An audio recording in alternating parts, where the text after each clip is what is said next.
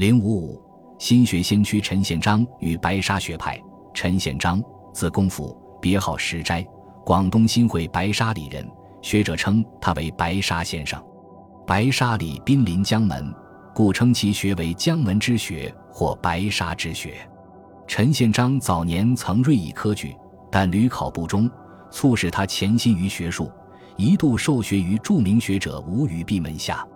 他不仅从吴语弼处学到刻苦践行的功夫，遍览古今典籍，旁及世老拜官小说，同时也受其诗境思明悟心学倾向的影响。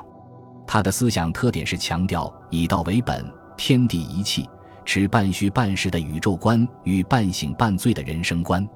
他擅长以诗论理，曾写有道：“超行气元无一，人与乾坤本是三，半属虚空半属身，运一气似初春。”仙家亦有调元首，屈子宁非具眼人。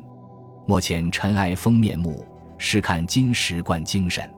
谢儿欲问天根处，亥子中间最得真。这是异于宋明正统理学的宇宙观，肯定了宇宙既虚又实，虚实参半。他一生淡泊功名，自诩放倒琼林半醉间，半流醒处着江山，反映了他半醒半醉的人生观。陈宪章在宋明文化发展史上具有重要地位，他的学说成为宋代的程朱理学向明代的阳明心学转移的过渡环节。其贡献不仅在于他提出一个别开生面的虚实参半的宇宙观，更重要的是他倡导的贵仪自得的新学风。倡导的独立思考、不以圣贤是非为是非的思想解放精神，高度肯定人的主观能动性的作用，开明代心学之先河。天地我立，万化我出的新本论。陈宪章提出宇宙一分为三：天地与人，但又统一于气。气的运动变化形成宇宙间形形色色的万有之物。他认为，虽气凝聚为有形之物，却有道超然于形气。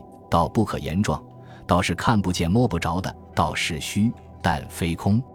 在道与气的关系上，陈宪章认为道和天地一样至大，至大至虚的道是宇宙万物的根本。宇宙为形气的实体，是虚实的统一，实中存虚，虚寓于实。他同宋明理学家一样，旨在探究道、理、形、气之间的关系，但其宇宙观已不沿袭理气先后或心即理的固有模式。而是重辟本虚行乃实的西进，既言虚又言实，既讲形气又讲道与精神。从他道为天地之本的观点看，似与朱熹以理为生物之本的观点相近，却又有所不同。他不像朱熹那样把理看作是独立于万物之先的绝对本体，而是提出了万事万物万理聚于一心的观点。由此，他进一步引申出天地我立，万化我出。而宇宙在我的新本论观点，这与陆九渊的宇宙便是无心，无心便是宇宙的观点又似乎十分相近，但也有不同之处。在论证方式上，他毕竟受过朱学的熏陶，对理的认识不像陆九渊那样直接，而是有一个逻辑发展的过程。在对心的理解上，陆九渊指出心具有知觉能力和伦理本性。而陈宪章则主要强调心的知觉作用是决定万事万物的枢纽，具有明显的唯我倾向。陈宪章高度重视心的作用，并承袭以心为舍的传统，把至大的道与无不贯的心等量视之。他承认天地万物自然消息，四时运行任其自然，即所谓的以自然为宗，就是要达到一个毫无约束的浩然自得的境界，将天地生死贫富。功利都置之度外，从自然和社会的束缚中解脱出来，以获得绝对自由自在的精神状态。为了实现以自然为宗的为学宗旨，他提出了为学需从静坐中养出端倪的心学方法，这也是他从切身经验中得出来的。他从心为道舍命题出发，认为道有德与未德。在他看来，所谓的得道，即达到道心合一，达到对事物本体的认识。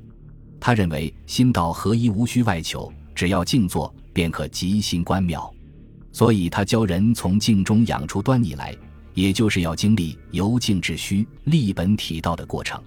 这种方法却比朱学简易，但他并不反对读书，而是强调书要为人所用，人不要被书所束缚。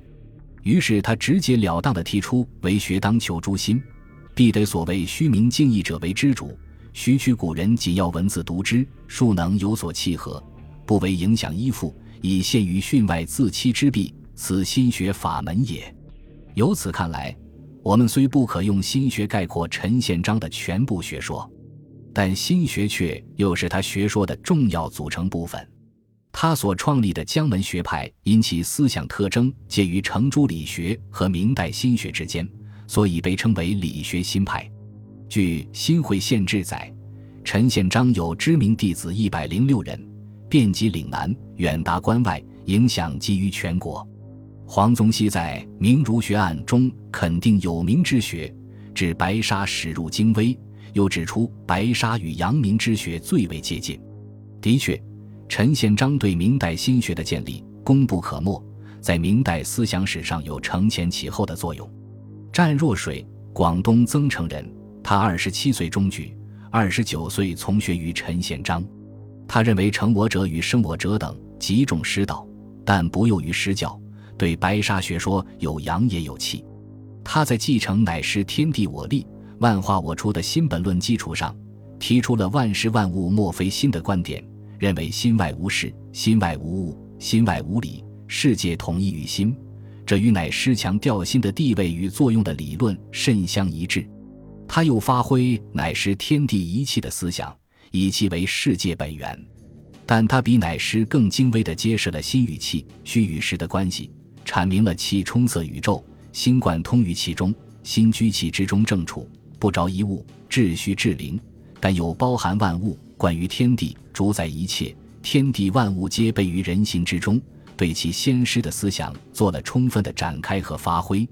但是构成湛若水思想特征的。还是他的随处体认天理的为学修养方法，将陈宪章虚实参半的宇宙观发展得更为完整、更具思辨性。对于随处体认天理，湛若水认为是发展了其师陈宪章静坐中养出端倪的修养方法。他解释说：“无所谓体认者，非分已发未发，未分动静。所谓随处体认天理，随已发未发，随动随静，皆无心之本体。”盖动静体用一元故也，心之本体，其余未发已发，或动或静，亦若是而已。主张动静心事合一，强调随时随事发现本心，见履天理。因人心与天理还有偏离之时，所以他认为心得中正便是天理。他强调对天理的体认，不仅要独处静坐，还要读书以及应酬日常事务，三者不可分解，必须一以贯之。